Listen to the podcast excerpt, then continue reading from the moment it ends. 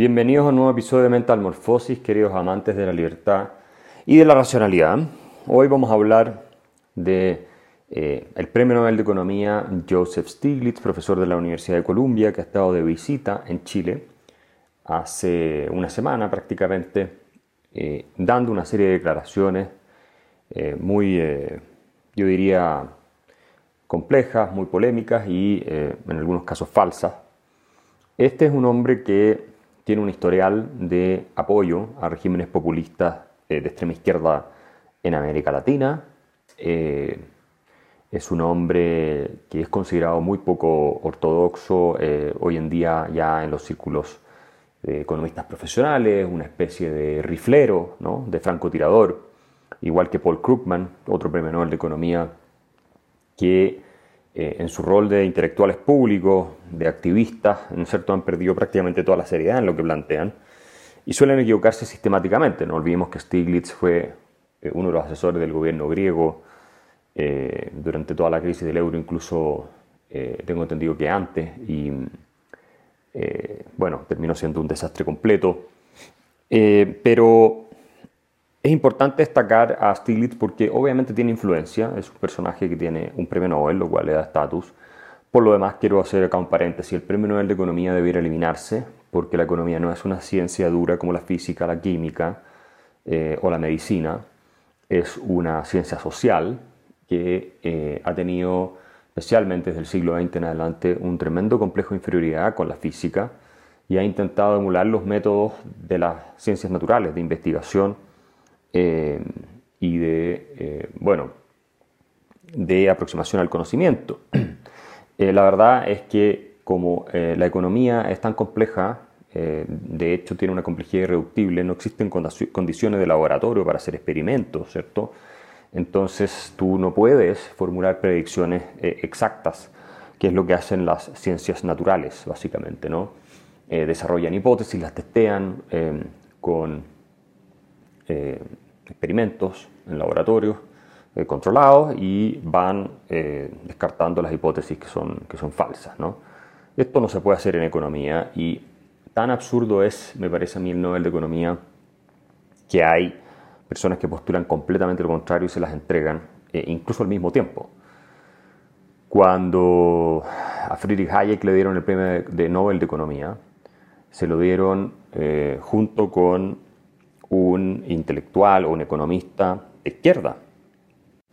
El año 1974 con eh, Myrdal, que es básicamente un economista estatista, casi socialista, y Hayek es un liberal clásico, ¿no? Eh, obviamente Hayek eh, entendía bien cómo funcionaban los sistemas económicos y Mitchell no, pero lo interesante es que se los dieron al mismo tiempo, a los dos. Eh, y cuenta la leyenda que Hayek estaba sorprendido de que le habían dado el premio Nobel y Mitchell estaba sorprendido de que tenía que compartirlo. Así de sesgado también era antes en la entrega del premio Nobel. Pero más allá de eso, el mismo Hayek sostiene, con ocasión de entrega de su premio Nobel, que debe ser eliminado el premio Nobel. Él lo acepta, obviamente. Eh, claro, es un reconocimiento, tiene estatus eh, y, y, además un monto de dinero no despreciable, especialmente para un académico. Imagínense, en esa época los académicos tampoco y los intelectuales públicos tenían eh, el mercado que existe, que existe hoy y los niveles de ingresos que, los intelectuales públicos ganamos hoy. Obviamente yo estoy en este grupo de intelectuales públicos a los cuales se les paga por su trabajo. Eh, estoy obviamente en una liga también eh, de intelectuales públicos ya más global. Doy conferencias en distintos países, en distintas partes, mis libros son éxitos en distintos países, etcétera, pero no estoy claramente al nivel de un Joseph Stiglitz que se mueve en otras aguas. Obviamente me gustaría llegar a ese nivel, porque todos queremos ir progresando en la vida, queremos que nos vaya bien, pero eh, entonces, entonces vuelvo con, con, Hayek, acepta el premio Nobel y él dice, el premio Nobel de Economía no debiera existir, sostiene, porque le da credibilidad eh, relativamente falsa a personas que postulan ideas muy peligrosas. Eh, y en su discurso de aceptación del premio Nobel, que se llama The Pretense of Knowledge, Hayek advierte sobre el esta actitud cientifista, la llama él, el scientism de pensar, ¿cierto? Que la economía finalmente eh, es una ciencia como las ciencias naturales y eso lleva a caer fácilmente en la falacia de la planificación, porque claro, si yo entiendo que la economía es eh, una especie de matriz, ¿cierto? Que resuelvo en cuadros con distintas eh, variables y muevo una cosa acá y reacciona la otra cosa allá y después la transformo en regresiones y cuestiones de ese estilo, es muy fácil caer en, en la idea de que como se diseña un motor, se diseña un barco, se diseña un auto, puedo diseñar el orden social, económicamente hablando. Y eso es lo que hacen prácticamente todos los economistas, unos de manera mucho más agresiva, tipo Stiglitz, y absurda, que otros que son más sensatos y respetan más la libertad, como puede ser la eh, trayectoria de las personas más cercanas a la escuela de Chicago en general, ¿no es cierto?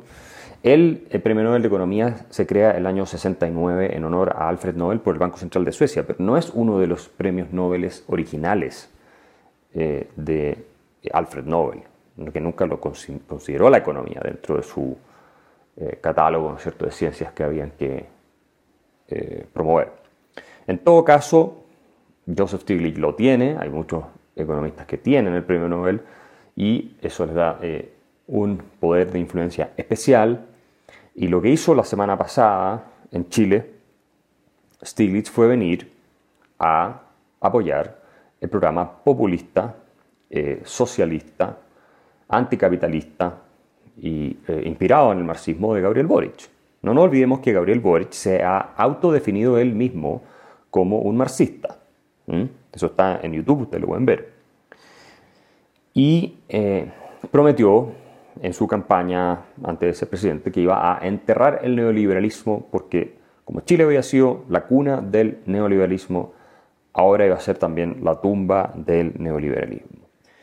Y eh, Stiglitz, junto con Mariana Mazzucato, otra eh, economista de izquierda dura, eh, que es profesora en Inglaterra, en University College London, no es una persona con publicaciones académicas, sobre todo, sino más bien libros de difusión, y que sabemos les encanta, le encanta la plata, igual que Joseph Stiglitz, le encanta el lucro, que había cobrado 30 mil dólares por dar una charla que se les iba a pagar en Chile Sokimich, la empresa de Julio Ponce, eh, ex, o sea, yerno de Pinochet, y que ella solo bajó ese acuerdo cuando se lo filtró el diario La Segunda, y nos viene a dar clases de cómo hay que superar el neoliberalismo.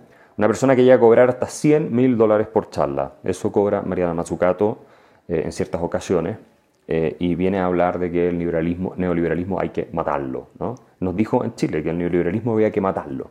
Y Joseph Stiglitz, en la misma línea, sostuvo en la Universidad de Chile que eh, él estaba muy contento cuando oyó a Gabriel Boric que quería enterrar el neoliberalismo eh, y que estaba excitado de venir a Chile porque, usó esa palabra, excited, o sea, emocionado de venir a Chile, porque él quería estar presencialmente para el entierro y el funeral del neoliberalismo. Esas fueron las palabras que utilizó el premio Nobel eh, Joseph, Stiglitz. Eh, por supuesto, sostuvo también, y esto es importante, en varias intervenciones lo ha hecho, que el neoliberalismo en Chile ha sido un fracaso, que esta historia que Chile ha tenido tanto éxito gracias a las reformas de los Chicago Boys y Milton Friedman en las últimas décadas es una mentira. O sea, él sostuvo eso. Eh, ¿Quién está mintiendo aquí? ¿No? Cuando vemos los datos. O sea, es una vergüenza que Joseph Stiglitz niegue el éxito que fueron esas reformas y eso muestra el carácter activista de extrema izquierda que él tiene. Pero él fue con su relato, contó que era toda una mentira y además se dio el eh, lujo de mentir descaradamente sobre Milton Friedman, diciendo que Milton Friedman había llegado esto, lo dijo en la conferencia con Espacio Público, y había dicho que no tenía problemas de trabajar con Pinochet si quieres continuar oyendo este episodio, acceder a más contenido y apoyar la defensa de las ideas de la libertad, suscríbete en www.patreon.com slash.